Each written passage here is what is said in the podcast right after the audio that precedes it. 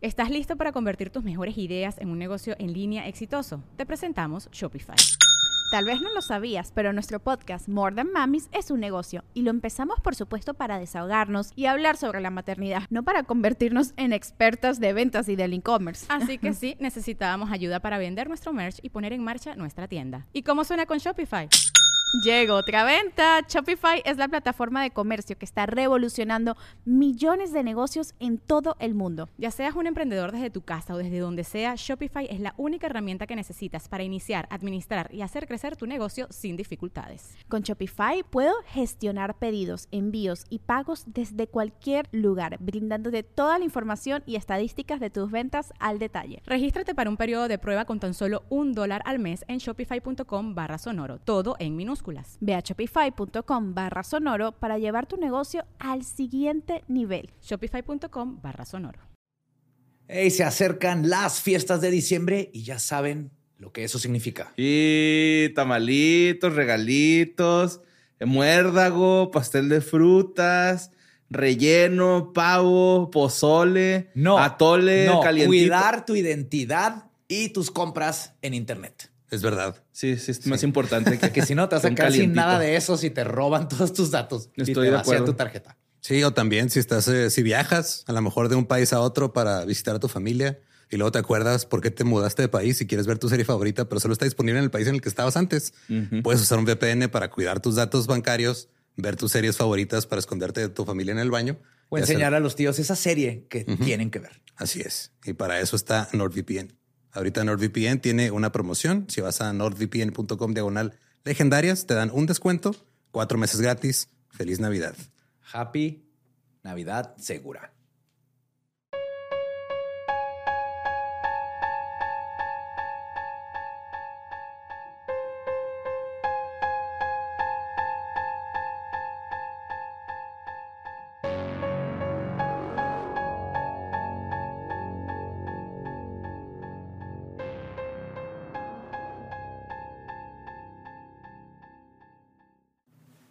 Estás escuchando Leyendas Legendarias, parte de Sonoro y Producciones sin Contexto. ¿Van a estar bien? ¿Qué pasó? Es que le pegué por abajo de la mesa. Ajá, No sé si Y- y estaba me volteó tratando de ligar así conmigo o, Ajá. o Y dije- cantándome un tiro. Dije, no, güey, tranquilo, tranquilo, no quiero play. Sí, ya, ya desactivó Me vio así, güey. la amenaza. Ah, sí. Y me dio culillo, la neta. No, es que ha traído todo el espíritu de ATF. Todo trae a tu silla. Me va a meter a tu silla a la Oye, fuerza. tranquilo, viejo. Reacciones desmesuradas a pequeñas grabaciones, ¿no? Pues este, ya saben de qué trata este episodio, supongo. Bueno, saben, si no saben, este, pues se brincaron la primera parte y vayan. Ajá. Bueno, y semana la segunda, atrás. pero no vamos a ver dónde viene el culto. Así es. Aquí es donde todo se va a la shit. Así es. Así que los dejamos con el episodio 246 de Leyendas Legendarias.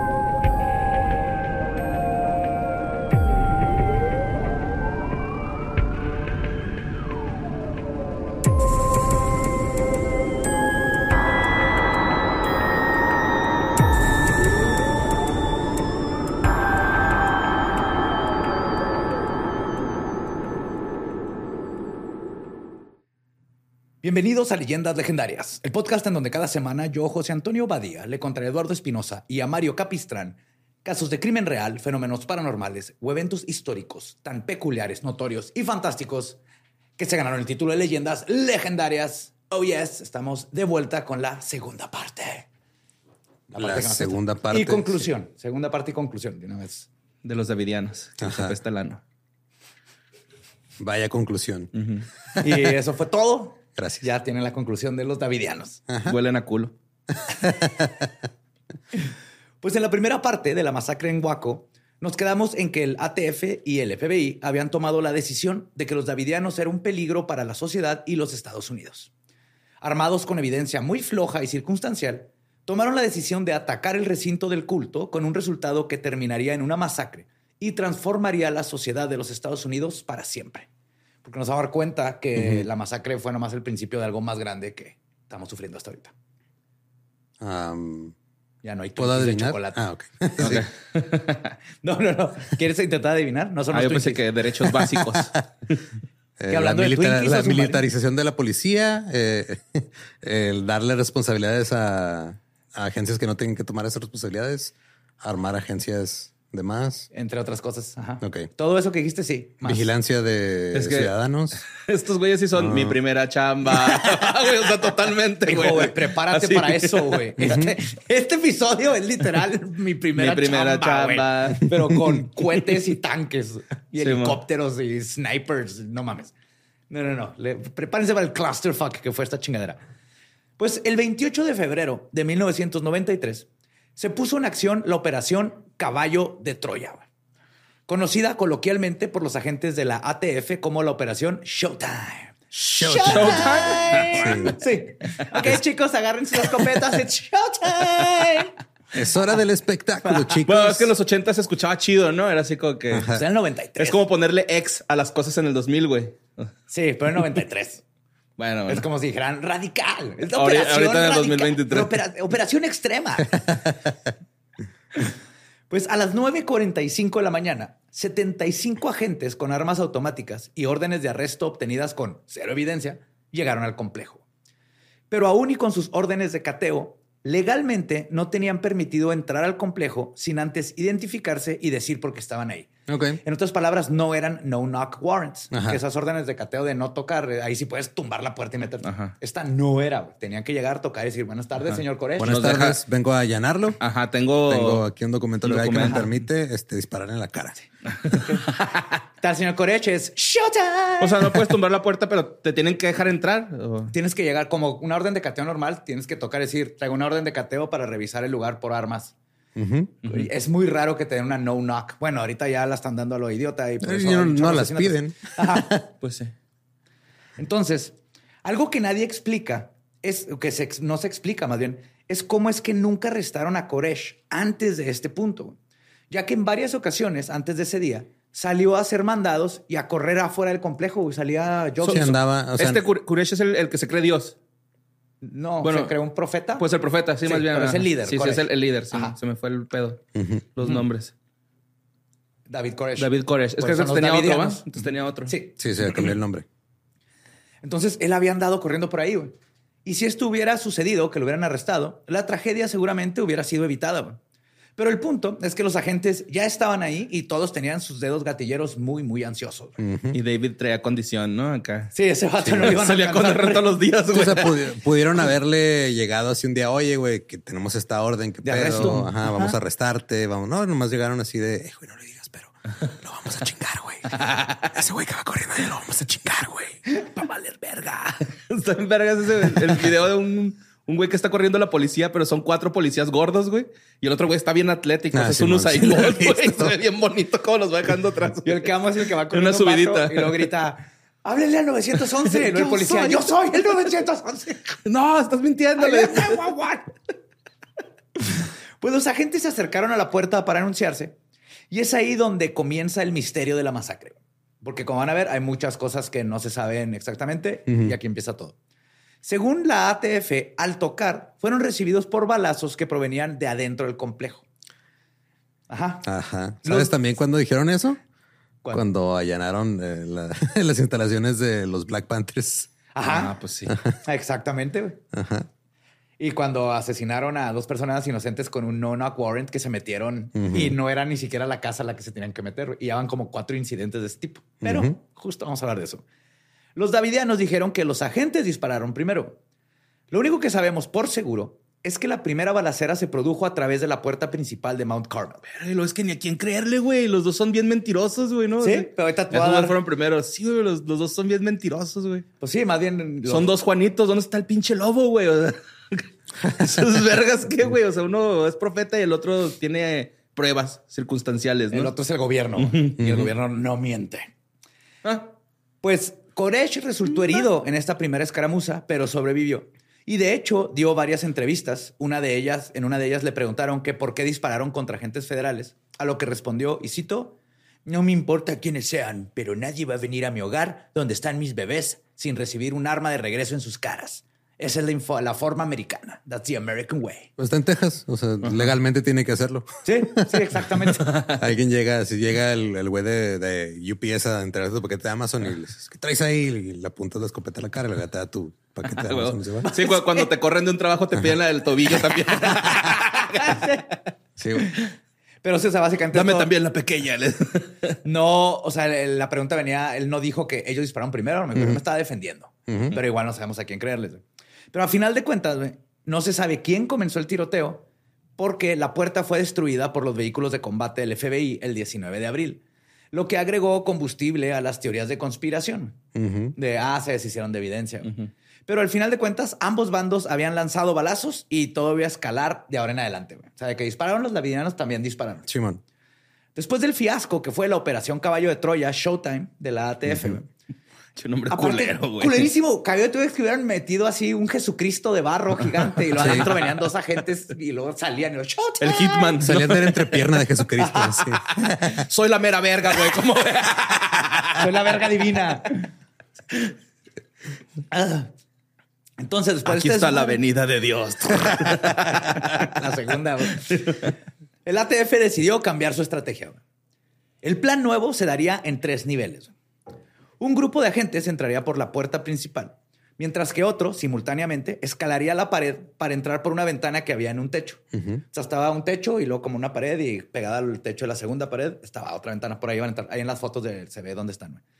Y ambos equipos serían apoyados por helicópteros en el aire.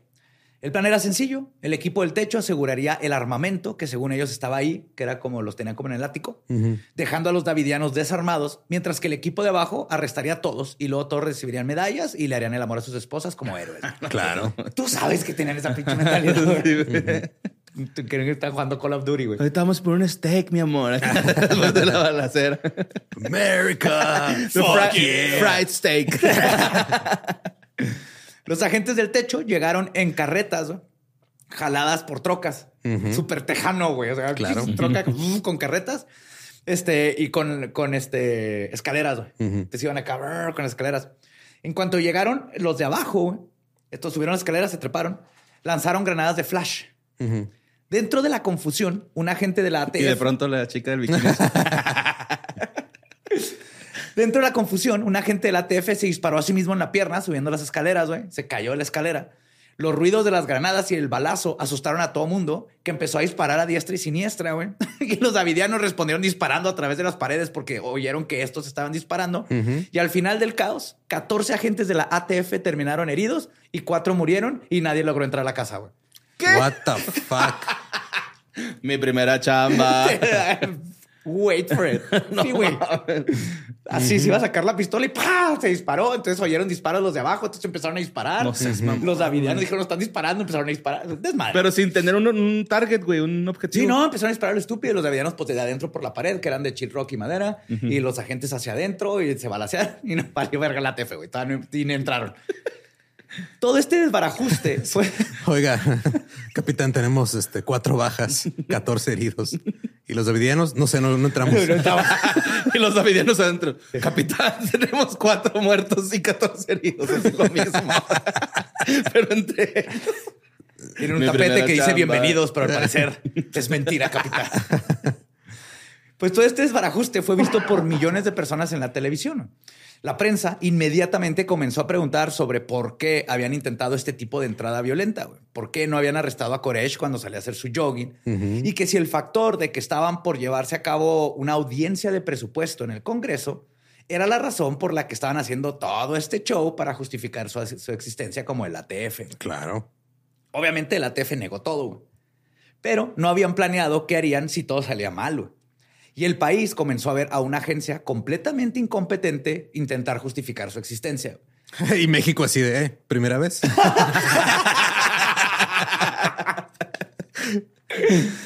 Después del éxito no obtenido en su debut, la ATF decidió dejar que el FBI tomara las riendas. Del verbo, el gobierno federal se vio mal y entonces mandó a su buró favorito a arreglar las cosas. Claro. Y pues el FBI Sí, también era- toma, ya no tienes jurisdicción ahora. Dame, dame ese folder. Y de hecho, También el folder que traes en el tobillo. el mini folder. a la cabeza de la. Y aparte también les convenía porque el FBI pues era más reconocido. Todo el mundo conoce el FBI, ¿no? Claro. Por, por la tele y todo eso.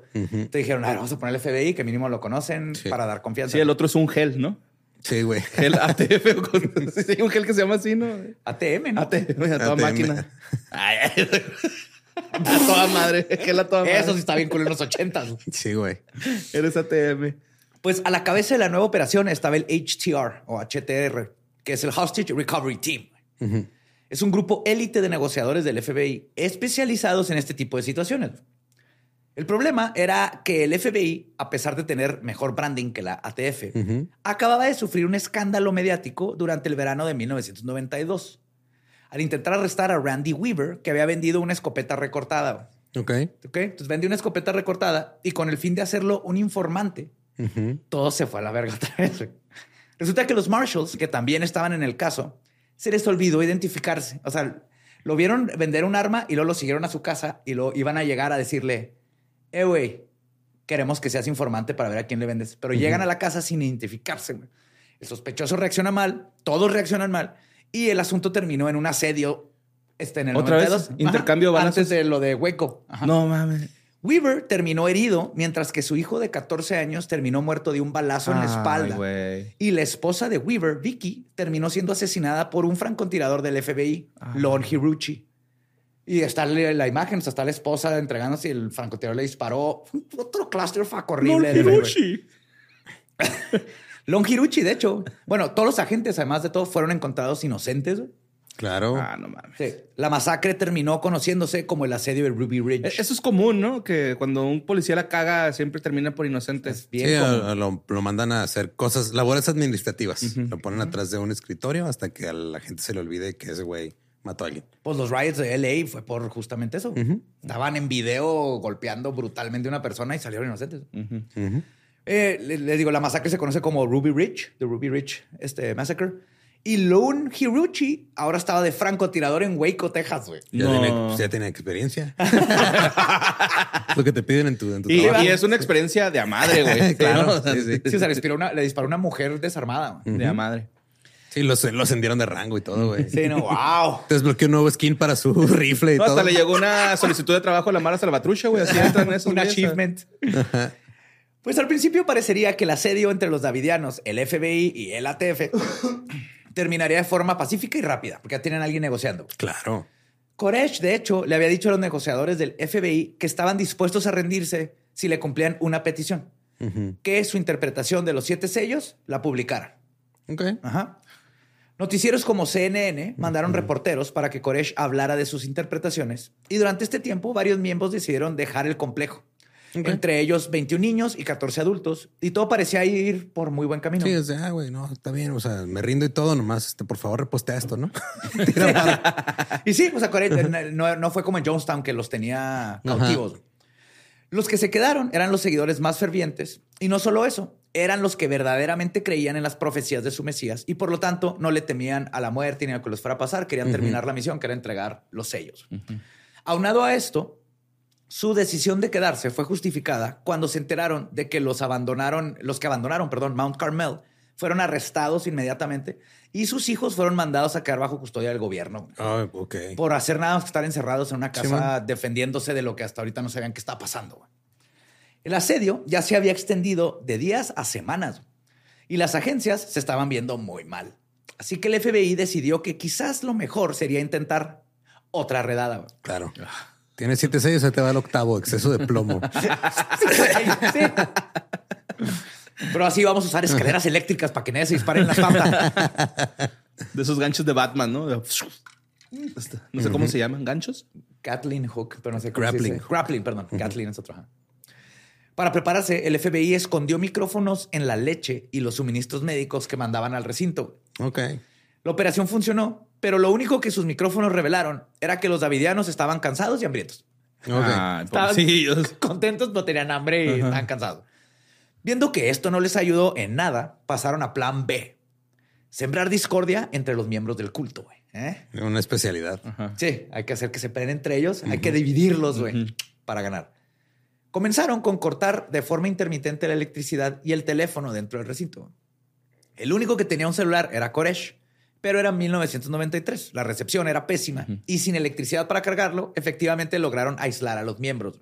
Te daba poderes, ¿no? De telepáticos por pinche radiación así de pinche celular, güey. No, aparte cuando te quitan el celular, este, elaboras nuevos sentidos, ¿no? Como cuando pierdes la vista. Pues yo creo. Yo creo que sí. Así funciona. Sí, lo- el fin de semana vi a Alex Fernández y como tiene una semana sin, ¿Sin sin- sin smartphone, ya puede ver a través de paredes. ¿Ves? O- olía más. Sí. Sí.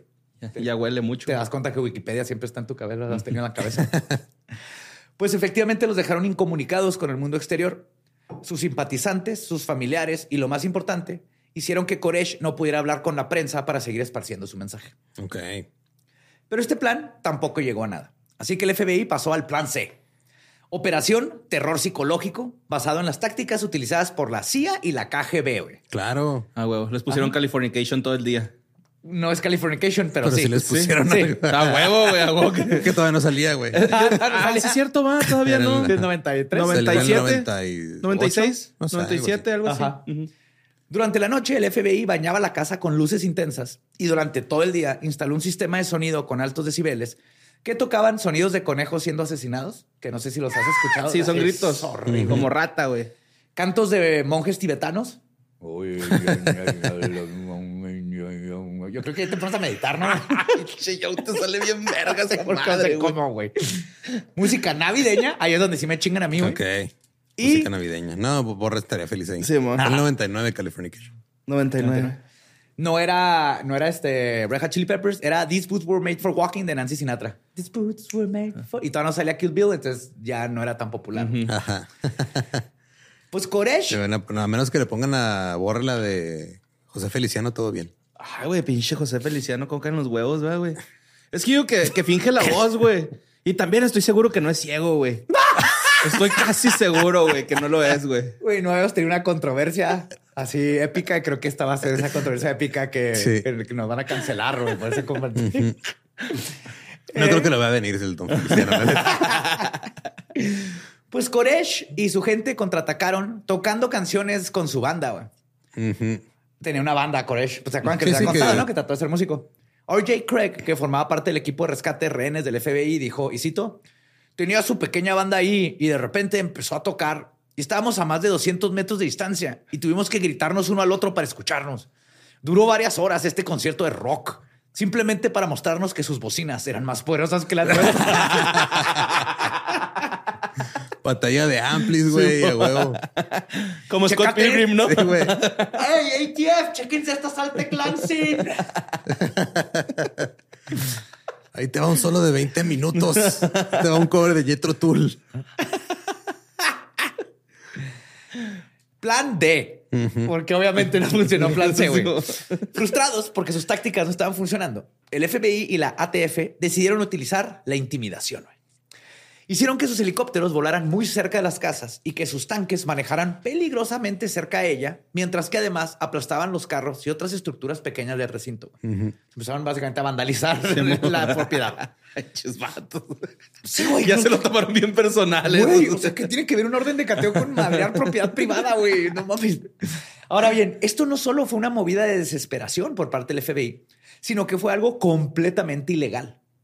Verán, en 1878 se promulgó la ley Posse Comitatus, güey, la cual marca la división entre los militares y la policía Ok. y prohíbe que los militares se involucren en asuntos domésticos que deben de ser atendidos por la policía. O sea, no puedes, como aquí en México, haber soldados afuera con rifles, meterse a antros, a cancelar shows, hacer todo lo que debe hacer la policía por ley. En teoría. Ajá, por lo menos en Estados Unidos está. Pues aquí somos más prácticos, ¿no, güey? O sea, lo que está disponible, güey. Ya está ahí, que cuiden. Mm. Entonces, pero esto fue todo un escándalo porque al usar los helicópteros del, del ejército y los tanques y todo eso, estaban rompiendo esta ley. Ok. Aún así, nada estaba funcionando, la prensa estaba haciendo un escándalo y los davidianos seguían en su casita, güey. Y pues la resolución de Koresh y sus seguidores seguía increíblemente firme. Y además, las operaciones psicológicas del FBI solo inclinaban la balanza a que el asedio no terminaría de forma pacífica y ya las tensiones estaban muy altas y la gente estaba volviendo en contra de las autoridades. Aunado a todo esto, los negociadores parecían no tener la intención de terminar las cosas pacíficamente.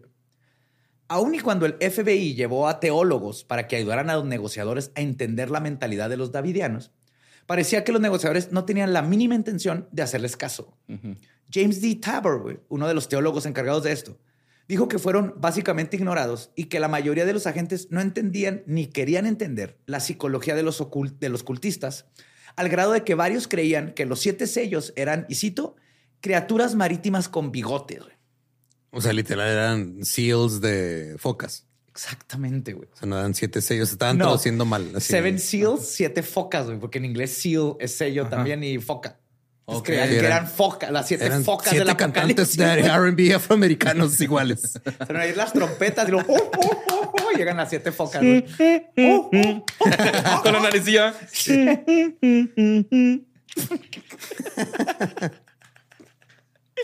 Ay, güey.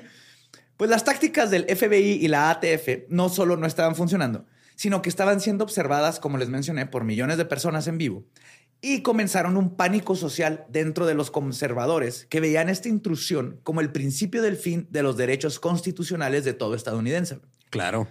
Fuera de la cancha del partido del asedio, se fueron formando grupos que apoyaban a los davidianos.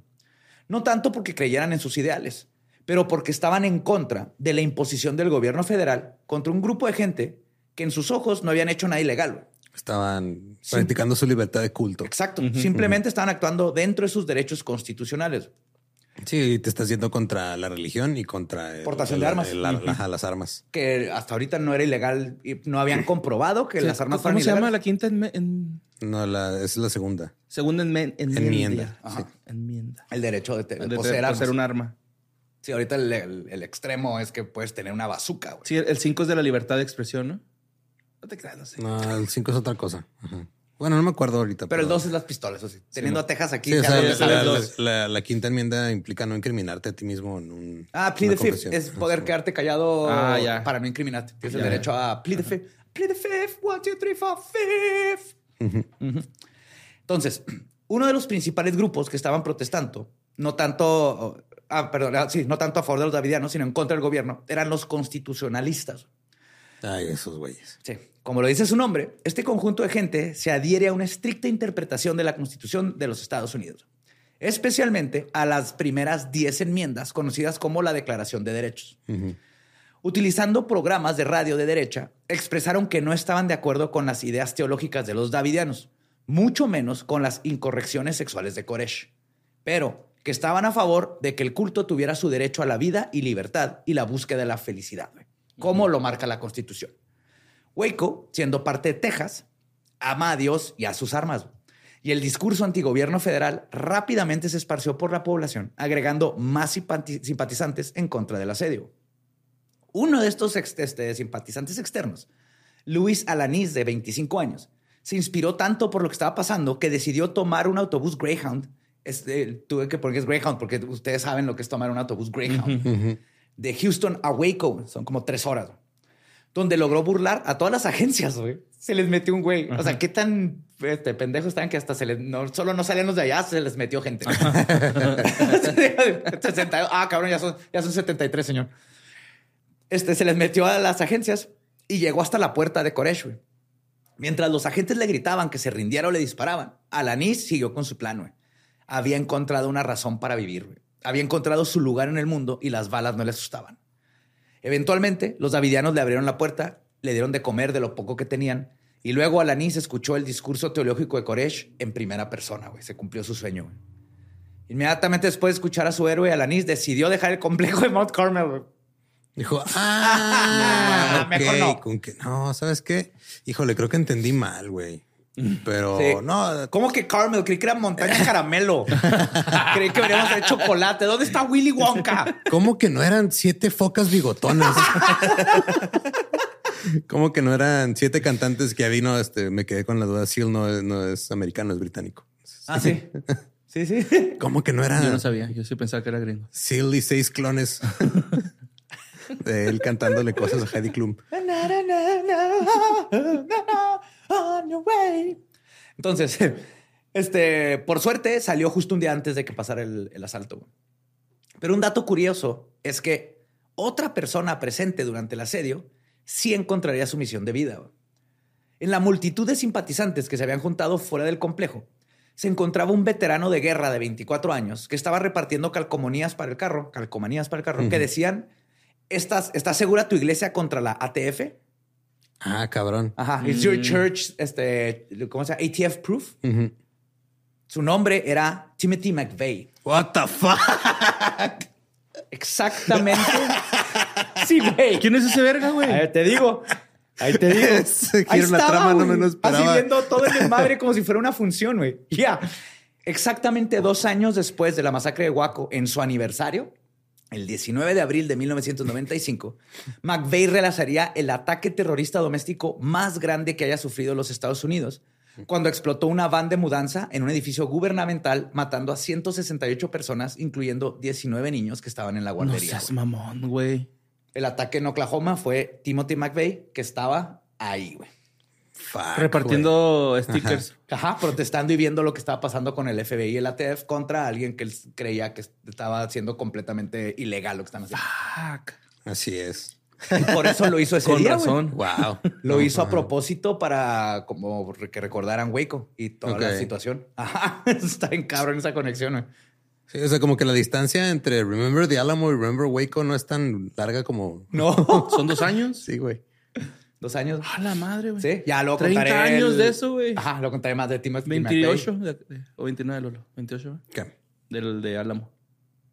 No, el Álamo fue hace un chingo más. ¿No, ma? Sí, Está hablando, o sea, de- Santana, güey. Tiempos de Santana. del A la 15 uñas, verga. sí. Pues otro factor que sería sustancial para la culminación de la tragedia en Waco fue que en esa época Bill Clinton era el presidente. Ujú, Por lo tanto, los demócratas tenían el poder. ujú. El sentimiento de la nación era que los demócratas eran los más laxos en cuanto al crimen y el terrorismo que en comparación con los republicanos. ¿no? Clinton no iba a dejar que unos extremistas religiosos tejanos ayudaran a propagar este sentimiento. Así que ordenó a la entonces procuradora general, Will Ferrell, Ujú. Janet Reno, el que entendió esa broma. Sí. Janet Reno resolviera el conflicto de la manera que fuera, güey. O sea, le dijo, toma, señora, usted haga lo que sea, no quiero yo preocuparme, pero que se arregle, güey.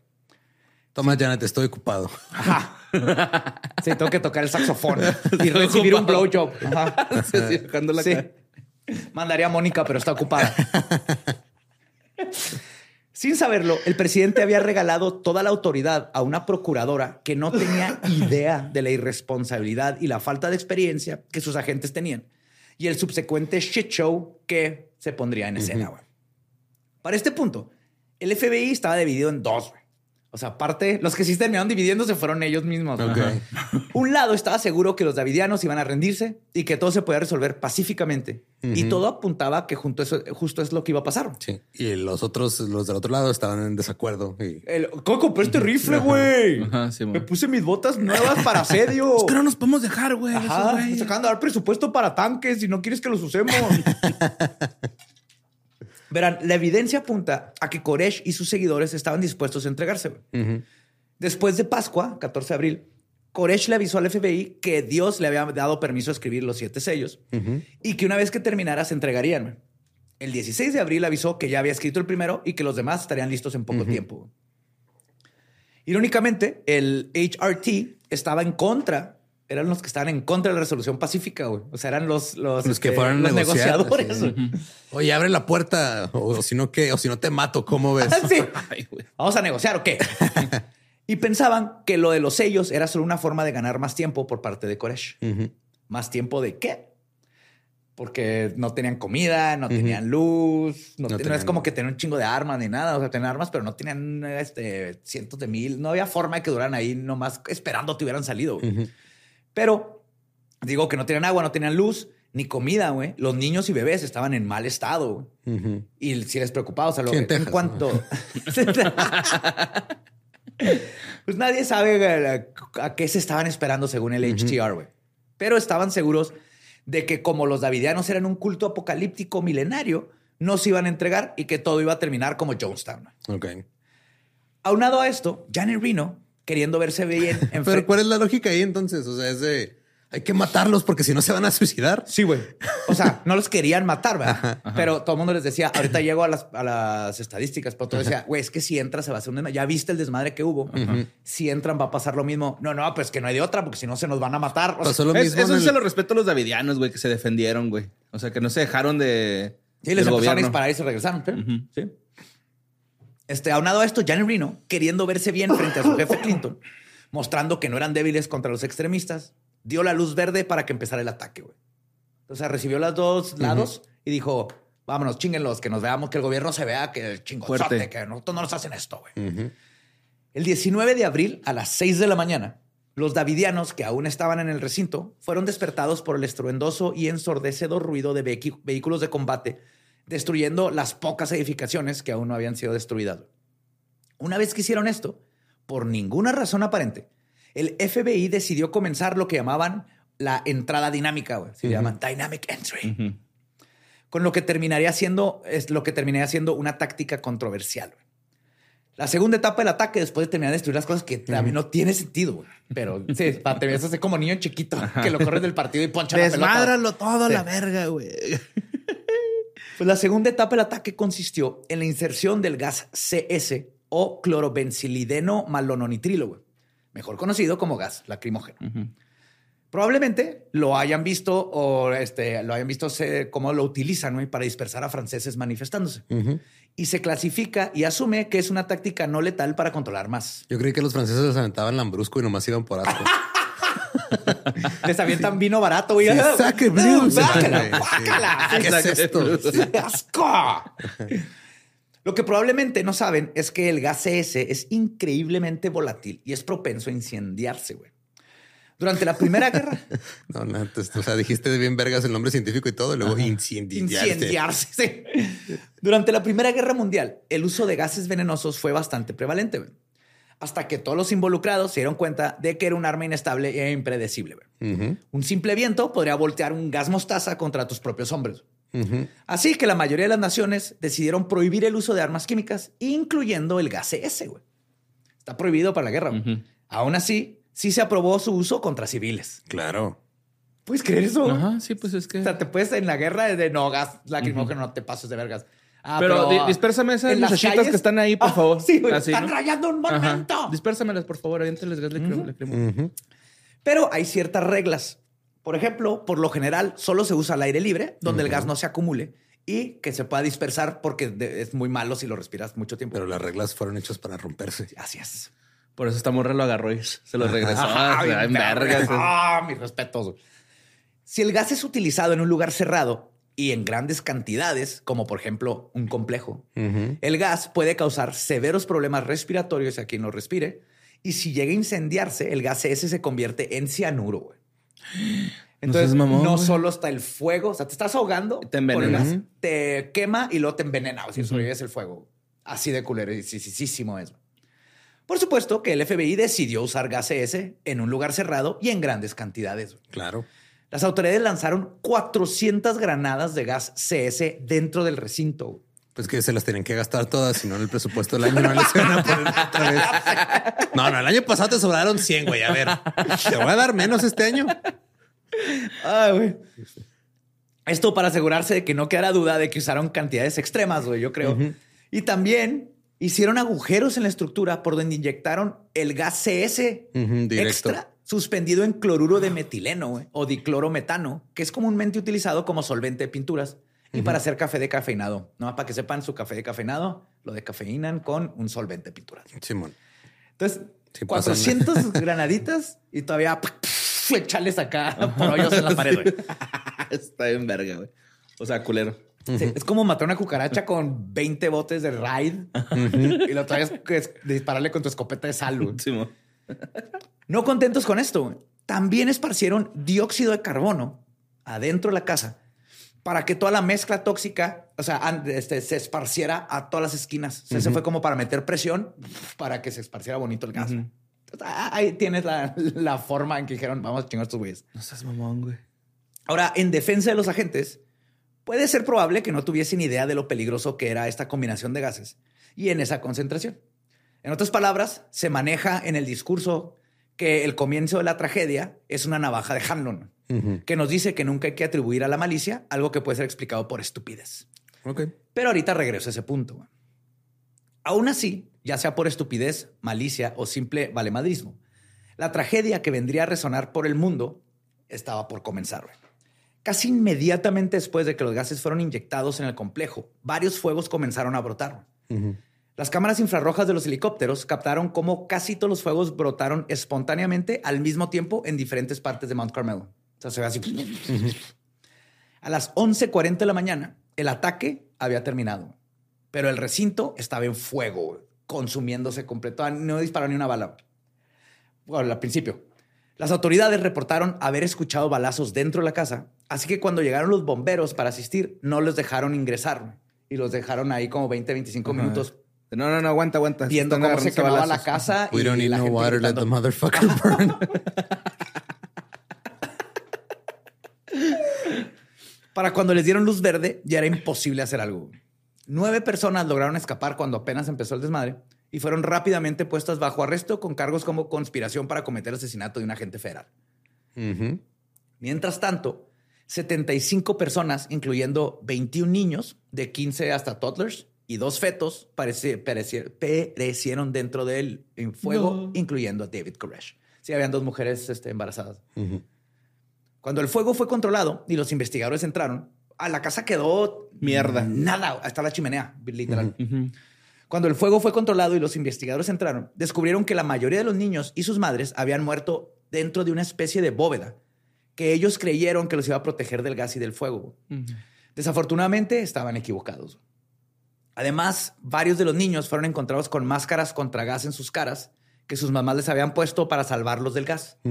Pero como eran máscaras de adulto, güey, no les les tapaban la carita y no sirvieron de nada. Sí, sí, me imaginé que era eso. Acuérdense de esta parte.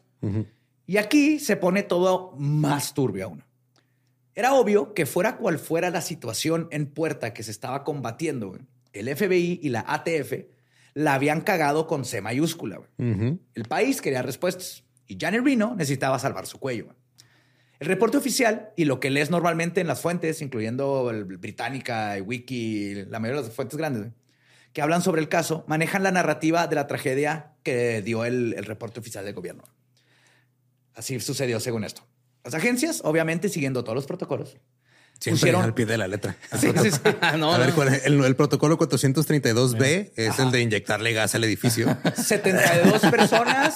Sí, son como seis tanques de gas por cada quien. Necesitamos unos 400. La prueba del amor, va. Güey, ¿cuántos tanques son por persona, güey? Si uno lo usas para dispersar una multitud, a que eran 72 personas y les metieron 400 tanques.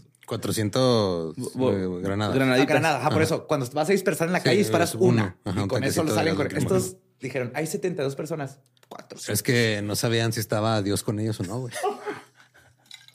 A lo mejor tenían extractores, ¿no? Y Sí. no, güey, pues échale Ah, más. se van a... Ajá. Pero tenían luz. Cierto. Entonces, este, siguiendo los protocolos, pusieron gas lacrimógeno, e inmediatamente después, Koresh le ordenó a su, que- a su gente que prendieran fuegos, se dispararan y quemaran todo para matarse colectivamente como en Jonestown. Ay, fin. güey. Este es- esta es la narrativa. güey. Ajá. Pero muchas cosas no encajan güey, o no tienen sentido. Por ejemplo, regresando a la malicia o estupidez. güey. En 1974, el Ejército de Liberación Simbionés, que pueden escuchar Y en el dolor. en el Dolop, se vio involucrado en un asedio. El Departamento del Sheriff de California y una rama del FBI utilizaron cientos de granadas del gas CS, lo que causó que todo se quemara y que la mayoría de los terroristas murieran. En 1984, un hombre llamado Robert Matthews, líder de una secta caucásica separista, se encerró en una barricada. El FBI lanzó gas lacrimógeno y todo terminó bien cocido. En otras palabras, el FBI sabía perfectamente por experiencia Que lo volátil e inflamable que era el gas gas, mal. No utilizado. seas mamón. De todos modos siguen usando. Sí. Y si no sabían o no le habían enseñado a sus agentes, no mames. Es que no, no, no, lo que pasa es que, o sea, esta gente se quema sola. No, es que ese güey era bien maníaco, el de aquel, el de aquel accidente, güey. Esto no va a volver a pasar. Aviéntale 400. es que sí, güey, es un chingo de todos modos. Sí, güey. O sea, de, de cualquier cosa, güey. ¿Estás de acuerdo? O sea, vamos a poner allá 70 personas y vamos a, a darles balonazos con 400 pelotas. Te va a doler un vergo, güey. O sea, Sí, es un chingo, güey. Seis tanquecitos por persona y extra. Ujú. Pues los agentes utilizaron el video de los helicópteros después de esto. Es, una de las cosas, ¿no? Que está mal. Luego, los agentes utilizaron el video de los helicópteros que mostraban fuegos apareciendo espontáneamente para probar su lado de la historia de que fueron varios miembros del culto los que empezaron a prender fuego. Ujú. Pero expertos intercedieron y dijeron que lo único que se necesita para que el gas CS se incendie es oxígeno y una fuente de ignición. Resulta que los davidianos tenían varios calentones de queroseno prendidos en diferentes cuartos para mantenerse calientes, porque, si recuerdan, les habían cortado la electricidad. Y además salió a la luz que junto con el gas, el FBI decidió utilizar cargas pirotécnicas en conjunto con el gas para lograr la rendición de los davidianos. Showtime. No, no, no. No es showtime. Boys, avienten los pirotécnicos. Parece un ruso, güey, atacando, güey. Showtime en Sí, Rusia. estoy echando de flash y de pirotécnica. la verga, güey. O sea, güey, no ves, no puedes respirar y todo te avientan flashbangs y what the fuck. y ahora sí saquen a las coristas, todo mundo. Un, dos, davidianos, no Flash la pelaron. Woo. Davidianos apestan ano. Ah, güey. En resumen, es casi seguro que el FBI fue responsable de inadvertidamente haber causado el fuego con sus acciones. No dicen esa era su intención, lo que dijeron es eres un imbécil que esperabas que pasara. güey. Otro discurso que Como manejó. cuando haces este gas amoníaco sin querer queriendo limpiar tu baño. Eso hizo mi mamá con mi hermana. Mi mamá también le pasó. Casi la vez, mata. güey. ajá. Ajá. La tuvo que llevar al hospital. Como, o sea, se sentó a hacer pipí y había gas. No, la limpió el, el baño. Antes era común que hacía amoníaco y cloro Ajá. para limpiar. Y se esperó como cinco Sí, güey, horas. o sea, y luego metió a bañar a mi hermana y vio cómo se empezó a poner roja. Así se, se Si mezclas amonia y cloro, te puedes morir, güey. Haces, Y- haces el gas de clorhídrico Gas o de cloruro, esa madre. Y esa madre es este súper tóxica y ha pasado hay muchos accidentes de, ese- de- de personas que están limpiando un baño y dicen, ah, para que quede más limpio, mezclo los dos y cala bien culero. Mamá Sí. se le jodió la garganta por meses. Eso. Sí. No seas mamón. Lo usaban en la guerra, imagínate. No, y hay productos que Yo, yo lo he usado, pero nomás el amoníaco solo. Cuando tengas productos de Yo no lo voy a usar. lo mezcles con cloro, güey. Ajá. Pero fíjate O sea, en por su, productos. ajá, por su cuenta no, no, no pasa nada. No pasa nada, ok. Mezclado. Y fíjate porque hay productos que son toallitas de cloro y este tiene amoníaco y no te das cuenta y limpias con uno y el otro y eso también es suficiente para madrearte este, la garganta. O Sí, todas te va a arder bien feo. Ni con aluminio tampoco. En botellas de cocas de 600 Eso sí le mililitros. ajá. Ujú.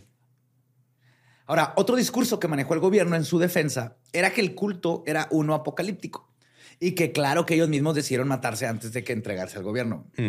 Pero esto contradice muchas de las acciones del culto mismo, antes y después de la masacre. Por ejemplo, la actitud de Koresh de mantener el diálogo y terminar sus sellos para entonces entregarse muestra una mentalidad muy diferente a la de un Jim Jones, que luego, luego se encerró y me encerró a todos y no los dejaba salir y todo esto. Aunado a esto está la parte de la macabra imagen de los niños en la bóveda, que se acordaron. Si el grupo tenía pensado suicidarse, ¿por qué encontraron a mujeres y niños tratando de salvarse en la bóveda? Ajá. Uno esperaría además que un culto apocalíptico, por lo que sabemos, se haya quitado la vida en grupo, en su capilla o lugar de reunión, y que ahí serían encontrados la mayoría de los cuerpos. Contrario a esto, los cuerpos de los davidianos fueron encontrados en diferentes partes del recinto, corrieron para tratar de salvarse por todos lados, y la mayoría están muertos por inhalación o quemaduras. De hecho, el único lugar donde se encontró un grupo grande de personas fue en el mismo lugar, en el mismo lugar fue en la bóveda, que obviamente están tratando de salvarse. Como que los mismos vatos dijeron a las mujeres y los niños, bájense a la bóveda, nos están atacando. Otra narrativa utilizada es que no, se, que no se puede comprobar, de hecho, es que la causa de muerte de Koresh fue por un balazo en la cabeza. Aunque no podían decir con exactitud si la herida había sido autoinfligida o no, dijeron que murió de un balazo. El problema con esta narrativa es que el cráneo de Koresh estaba completamente destrozado cuando lo encontraron. Se derrumbó todo. Y les tomó varios días siquiera reconstruirla. Además de que su cuerpo, al igual que el de los demás, estaban extremadamente calcinados. Súper difícil saber las causas de muerte. Y ellos nomás Bueno, dijeron. o sea, bueno, o sea, es difícil saber si fue el balazo o el hecho de que fue el balazo, no fue el gas, ni el fuego, fue el balazo. Vivo. Se mató, se mataron todos antes de nosotros. Si se matan primero y luego los quemamos, no, no, No no, es, pasa no pasa nada, nuestra culpa, güey. No te vayamos a cocinar. y quizás lo más enervante de todo es que, además de la retrospectiva que ya tenían las autoridades sobre lo inflamable y peligroso que es el gas CS, Es que ahí está el pedo, güey. Es el, o sea, como inflamable y inflamable significa lo mismo, güey. Se confundieron. Pero ya sí es flammable, ¿no? Los es, es Inflammable intercambiable. igual. Creo que también, no Tan sé. estúpido. Ines no. Sí, ajá. Ines no. Pero es- Eso fue, eso fue. Se confundieron. Sí. Entonces, ¿era inflamable o flamable? ¿Cuál era el que teníamos que usar? Sí. Ines no, Ines no. Mi primera chamba. mi primera chamba. También sabían, junto con Janet Reno, que según las mismas estadísticas del FBI, güey, que las resoluciones de asedios con negociación resultan en que el 95% del tiempo todo se resuelve de manera pacífica. Pero que en el 78% del tiempo, cuando se hace un asalto táctico, termina con heridas y muerte. Ajá. Así de fácil. Y finalmente, según las autoridades, un audio de sus micrófonos escondidos ahí en la lechita y eso mostraba a Koresh diciendo: prendan los fuegos. Pero este, revisiones de estas grabaciones posteriores a la masacre revelaron que los audios eran inaudibles y fueron ya revisiones. este, No, no, es que mira, ponlo al revés. no, es que psicofonía. culto, Todo lo graban, hablan al, al Sí, revés. ponlo al revés y se escucha cuando dice así, este, de repente. Oye, dijo, mira, prendan los fuegos. güey". es inflamable, no inflamable. Sí, o sea, muy- como 10 años después, una investigadora ah, consiguió todos los audios para hacer una- un libro y todo, y los dijo, no mames, no sé, es inaudible. güey". Además de todo esto, durante el asedio, Koresh permitió que sus, que sus eh, seguidores se fueran, o los que quisieran. Sí, o sea, hubo gente que salió y los arrestaron y todo, pero pues, nunca les dijo, eh, no, se tienen que quedar ni nada. Exactamente. Los que se quedaron fue por su propia decisión, por lo menos los adultos. Aunque un buen líder enseña con el ejemplo y quizás si se hubiera rendido antes, todo hubiese terminado de forma diferente. Finalmente, se sabía que los davidianos tenían poca comida, que no estaban siendo cohesionados para quedarse y que Koresh estaba preparándose para entregarse. güey. El uso final del gas CS probó ser, en el mejor de los casos, una decisión estúpida y en el peor, una decisión criminalmente negligente. güey. Ujú. No hay sí, de otra. lo tomaba con el culo, güey, ¿no? Con las Sí. patas y el culo. Sí. Sí, no mames. Pues aún así, el gobierno tomó su decisión. man. 72 personas estaban muertas y 9 estaban bajo arresto. Y ahora era tiempo de llevarlos a la corte. Norman Allison, Rinos Abram, Brad Branch, Jaime Castillo. Tenía que haber un mexa, Jaime, el Jimmy. Era el chef, güey. El Jimmy Tú sabes que el que hacía la carnita asada. güey. Grease Craddock, Clive Doyle, Livingston Fagan, Paul Fata, Woodrow Kendrick, Ruth Riddle y Kevin Whitecliffe se vieron en- enfrentando cargos no de tener un culto, sino de intento de asesinato a un agente federal y conspiración para asesinar a un agente federal junto con otros como 10 Ah, cargos. mamón. O Ah, sea, sí. ellos sí, a los otros no. Están los únicos vivos. güey. No, no, no. O sea, los chotas, güey. No los Ah, encuentran chotas, culpables, pero estos güeyes sí, güey. Los chotas estaban haciendo su deber. No hicieron nada mal. Varios de los miembros que habían abandonado el complejo se convirtieron, antes del desmadre, se convirtieron en testigos del fiscal a cambio de inmunidad. Fueron a amenazarlos. Y mucho de lo que conocemos sobre el culto viene de ellos, de los informantes.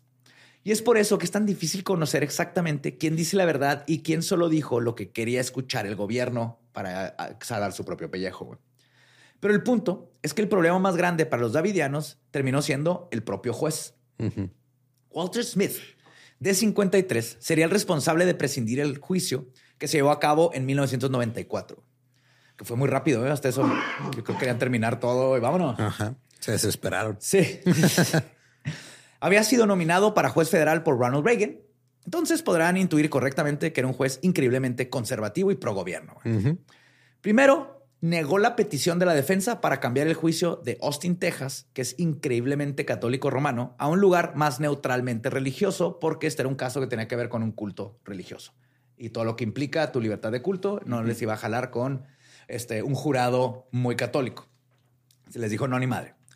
Luego, denegó una moción para que los imputados fueran juzgados por separado. Los tuvieron que juzgar. todos Ajá, juntos. como grupo. en- como grupo, güey. Ya que no se podía comprobar que todos hubiesen estado involucrados en los cargos que les imputaron. O sea, no- tú no puedes decir, ah, sí, ella disparó, él disparó, porque todos están con conspiración. Y este, esto incluía a Paul Fata, güey, que ni siquiera había estado en Mount Carmel, güey, durante la masacre. Ok. No estaba dentro del edificio, güey, cuando lo arrestaron. Cuando hubo el desmadre y los balazos, él no estaba ahí, güey. Y de todas maneras lo metieron junto con todos y va, todos parejos, en el, el se quedan sin recreo. Ándale. eh, fui al Oxxo, No ya no fui al. Seven, cabrones. ¿Qué pedo? Luego, Cuando la defensa pidió entrevistar a los agentes involucrados bajo juramento sobre las irregularidades, como el por qué no habían arrestado a Koresh, cuando pudieron, dónde estaba la evidencia de que tenían armas ilegales, todas las órdenes de cateo donde salieron, entre otras cosas, Walter Smith dictaminó que no se podía hacer eso porque podrían poner en peligro la seguridad de los agentes y los casos en los que estaban trabajando. Ah, chinga. O sea, básicamente él dijo, si los trampas en que se, se mamaron, todos los casos que están trabajando así van a valer van- madre, van a entonces valer no madre. podemos, ellos no los podemos juzgar. Ah, no mames.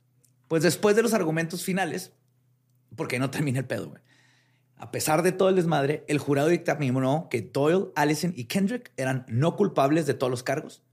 Los demás fueron encontrados no culpables de los dos cargos más fuertes, o sea, conspiración e intento de asesinato de un agente federal, pero fueron encontrados culpables de tener armas ilegales o alteradas. Ok. Sí. el, el- el único por lo que iban al principio, ¿no? Que de hecho, Koresh había admitido, güey, el 7 de marzo durante el asedio, le dijo a las autoridades, y cito, sí tengo algunas cosas que tal vez no debería tener. Pero a ver, si el Vaticano puede tener su pequeña ciudad, ¿por qué yo no? Entonces- Tiene razón, Mr. Retardo, güey. O sea, Sí, sí. El jurado luego testificó que se les hizo justo el veredicto al que llegaron y que con el tiempo que ya habían pasado en la cárcel los sobrevivientes se les hacía suficiente. Y parecía que era un win-win para el gobierno y los cultistas. Ya, se acabó el jurado, listo. Pero el juez opinaba diferente. Inc- este, incluso quitó el tercer grado, perdón, aquí el juez opinaba lo mismo. Incluso quitó el tercer cargo de portar un arma en la comisión de un crimen. Pero luego cambió completamente de opinión. Cuando el jurado dio, dijo Simón, y de hecho, si no son culpables de conspiración de asesinato, no importa si traían pistola o no, porque tienes que estar cometiendo un crimen, que decir que no. Muy bien. Cuando fue la hora de dictaminar la sentencia, algo cambió, güey. Alguien le dijo algo, alguien le ofreció algo. El punto es que el 17 de junio de 1994, Walter se enteró de otro caso en su mismo distrito, donde un juez había básicamente tenido un caso como este, con un veredicto inconsistente y que se había pasado la decisión del jurado por los huevos. Entonces aquí ah, tenía que dar uno, un solo para todos. Ajá, como si fuera una persona, todos. pero Sí. dijeron ellos sí, ellos no, estos. Pero el juez dijo, no, pues Simón, cuando encuentra esto, decide darles a todos por parejo, güey. Decidió que todos los davidianos eran culpables del cargo de conspiración del que el jurado los había encontrado no culpables, diciendo, y cito, estos descendientes y otros Branch Davidians adultos se vieron involucrados en una conspiración para causar la muerte de agentes federales. Era parte de las creencias de los Branch Davidians expresadas por sus ideales eh, de su líder. Incluso agregó al récord que los davidianos dispararon primero y que fueron parte de un suicidio colectivo, algo que nunca fue comprobado. Y con esto anuló el veredicto del jurado y entregó sentencias a los miembros que fueron de 5 a 40 años. Damn. pues Cambió todavía la están ahí, ¿no? Cambió la trilogía original, güey. Sí, pues fue, fue hace 30 años, ¿no? Sí, no, pero ahí va. El caso fue llevado a la Suprema Corte de Justicia, quienes coincidieron en que el juez definitivamente se había pasado el proceso jurídico por los huevos y redujeron la sentencia de todos entre de 2 a 20 años. Entonces, en julio del 2000, para julio del 2007, todos los involucrados fueron Ya liberados de prisión. Sí. Los abogados de los davidianos entonces pidieron un juicio civil en contra del gobierno. Y oh, sorpresa, güey. El juez Walter Smith es escogido para presidir sobre este nuevo juicio, güey. Sí. ¿Cómo chingados pasa eso, güey? O sea, está eh, prohibido ese pedo, pero pasó, güey. De No es que no está prohibido, está este sugerido enérgicamente Bueno. que no se haga. Exacto, sí. Más bien, más- poseído. De nuevo salió con sus chingaderas. Bajo, bajo un documento, ¿no? Sí, sí. De preferencia, si se puede y es cómodo para todos los participantes, de preferencia no hagan eso. ¿Lo van a hacer o qué? Negó todos los citatorios para que los Sí, agentes. Bueno, si lo van a hacer, yo voy a estar aquí cruzado de brazos bien enojado, ¿eh? viendo cómo lo hacen cuando no deberían hacerlo. Ajá, yo les dije que no. eh. Negó todos los citatorios para que los agentes federales testificaran, igual que a testigos que pudieran apuntar el dedo hacia que la culpa de la masacre fueron las acciones de agencias involucradas, porque para este tiempo ya había nueva información y todo. El juicio lo ganó el gobierno federal el 14 de julio del 2000. güey. No le tocó ningún tipo de indemnización a ninguno de los sobrevivientes. Qué chinga. Pues Walter Smith, hay una buena noticia. ¿Se murió? Bueno, es, no, es, no es buena la neta. Da, da coraje. No, güey. Fue suspendido de su puesto el 3 de diciembre del 2015 por abuso sexual, güey. Ok. Pero solo por un año. güey. Ah, no seas mamón. En el 2018 fue retirado de su puesto de nuevo por nuevas acusaciones de abuso sexual, pero va a seguir recibiendo sus 199.100 dólares al año vitalicios ¿De por ser juez. Ah, vete a la verga, güey. No pisó la cárcel, no nada. Le, le pegaron la manita, vete de vacaciones un año y luego ahora ya lo despidieron porque ya no podían, pero se va a quedar con la pensión. Pero esta tragedia no se quedaría ahí, güey. En 1995 se le celebraron una serie de, audien- de audiencias en el Congreso para determinar qué había pasado en Waco, Texas. güey. No fue porque eran buenas personas, sino porque los medios de comunicación estaban descubriendo cada vez más inconsistencias y más libros eran escritos que seguían manteniendo vivo todo este desmadre. Y todo esto iluminó con más información el verdadero cargo que tuvieron las autoridades y su responsabilidad con la que se murieron tantas personas. Entonces, la conclusión final de las audiencias fue que, y cito, el fiscal general sabía o debería haber tenido, sabido, perdón, que había poco riesgo para los agentes del FBI, la sociedad en su conjunto o a los davidianos para que no continúen con este enfrentamiento y que la posibilidad de una resolución pacífica siempre siguió existiendo. Aún así, en otro congreso, finalmente se absolvió al gobierno federal de su responsabilidad por la muerte de los Branch Davidians durante el asedio. Entonces dijeron, sí, la cagaron, pero son inocentes de haberla cagado. Si yo, gobierno federal, digo que no hice nada mal. Es que están chavos, los chavos, déjenlos, Ajá. los chavos. Ya. Pues el consejero especial que llegó a la conclusión esta de que, ah, sí, sí fue su culpa y lo pudieron haber hecho mejor, pero son inocentes, era el ex senador John Danforth, quien fue comisionado personalmente para esta conclusión por Janet Reno. Ah, mira, qué padre. Yep. Y la masacre de Waco no terminó en la muerte de los miembros ni en el juicio. Este momento en la historia de los Estados Unidos resonó en la sociedad y sus efectos pueden ser vistos y sentidos el día de hoy. Después de este episodio de ineptitud gubernamental, el sentimiento de patriotismo antigobierno creció de manera exponencial y Waco fue el génesis de un nuevo movimiento. Lo que antes eran pequeñas células de señores que se preocupaban por sus derechos constitucionales, se convirtió en grandes grupos que desconfían del gobierno. Las, las acciones de agencias del gobierno en contra de estos grupos extremistas conspiranoicos vieron cómo un grupo de gente expresando su derecho de culto y de portar armas fueron abatidos güey, por el gobierno y esto les dio el pretexto que necesitaban para unirse, organizarse y crecer. Y ahora los vemos como los Proud Boys y como toda esta gente que aparte les pareció ahí racismo, ¿verdad? porque Claro, es parte sí. de la mentalidad. Pero Hueco detonó todo esto y claro, Timothy McVeigh, que ya les conté, literalmente ahí donde dijo fuck the government y va a explotar un, un este edificio. Y Waco es un ejemplo de dos cosas malas que se enfrentan y terminan peor. Ujú. Aún y cuando el culto debe haber sido investigado por sus crímenes sexuales, la forma en que se llevó a cabo el ataque gubernamental fue objetivamente erróneo. güey.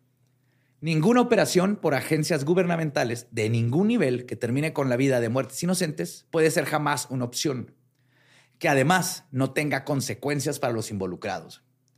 Y este capítulo en la historia debe funcionar como un cuento de cautela sobre los peligros de irnos hacia cualquier extremo. Sí, porque no, ya, ya no va a haber abuso sexual en el culto, ya no hay, Ya no hay ya no hay víctimas ni victimarios, ya. sí, sí, fue este dispararle con una escopeta, pero de verdad a un a, una mosca, güey, sí. Adentro de tu casa con, con este amigos ahí enfrente de la mosca. Sí. Pues sí, sí estuvo culero, güey. Antigobierno, por Muy culero. anarquismo. Sí, Otra sí, vez, sí. vámonos al anarquismo de nuevo. Ya eres punk.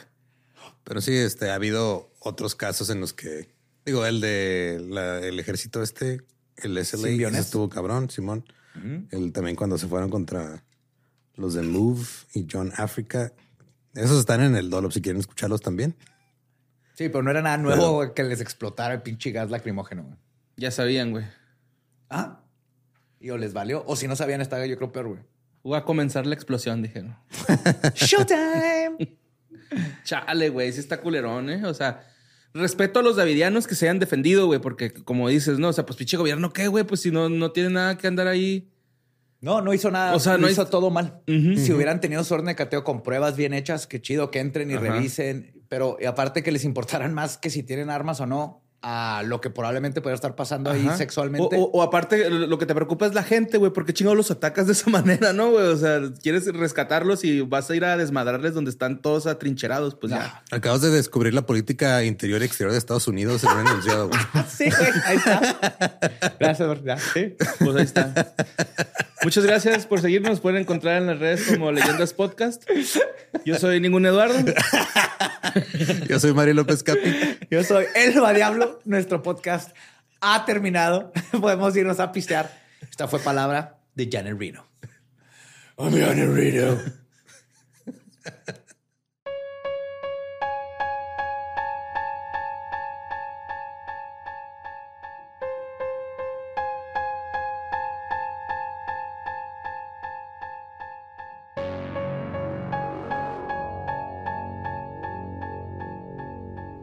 Y ese fue la masacre en Waco, Texas. Ah, así concluyó todo. Yo me acuerdo haberlo visto en la tele, quemándose ahí las cosas. Y toda la narrativa era esa. Sí, era, era- una bola de locos, se enfrentaron al, al ejército y quemaron la casa, al ejército, al, al Al FBI, gobierno. quemaron la casa y se mataron. Y fue de wow, fue como un Jonestown. Federales. Ya, años después dices, oh, no, no es blanco y negro como siempre. ¿no? No, siempre pasan cosas.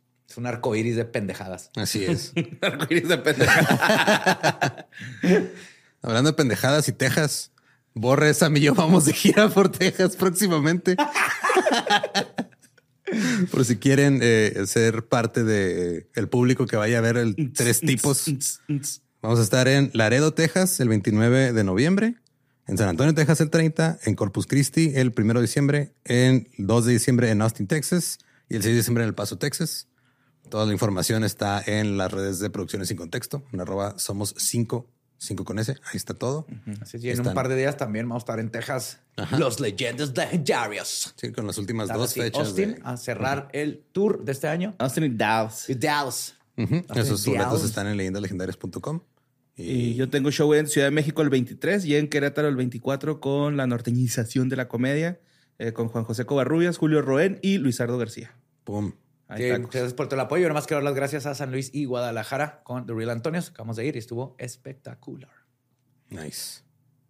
Pues yo fui a la Ciudad de México, pero todo bien. Sí, sí, ha estado, ha estado muy, muy Comer activo. muchos tacos. Con Melissa Villaseñor. Estuvo chido, gracias a los que se rifaron. Hubo gente que se quedó a los dos shows. O sea, fue primero el show en inglés con Melissa, luego hice el show yo en español. Y luego se dieron cuenta que era el mismo show. Pues no, hasta eso no, sí le cambié un No, chingo el material. Pero Oh, nice. ajá. Bilingüe. nomás como 10 minutos eran iguales de toda la hora de cacho de show. Entonces todo cool. Gracias. Eh, En uno era fuck el punchline, punchline El otro y en otro era era chingado. Coge. Ah, Así es.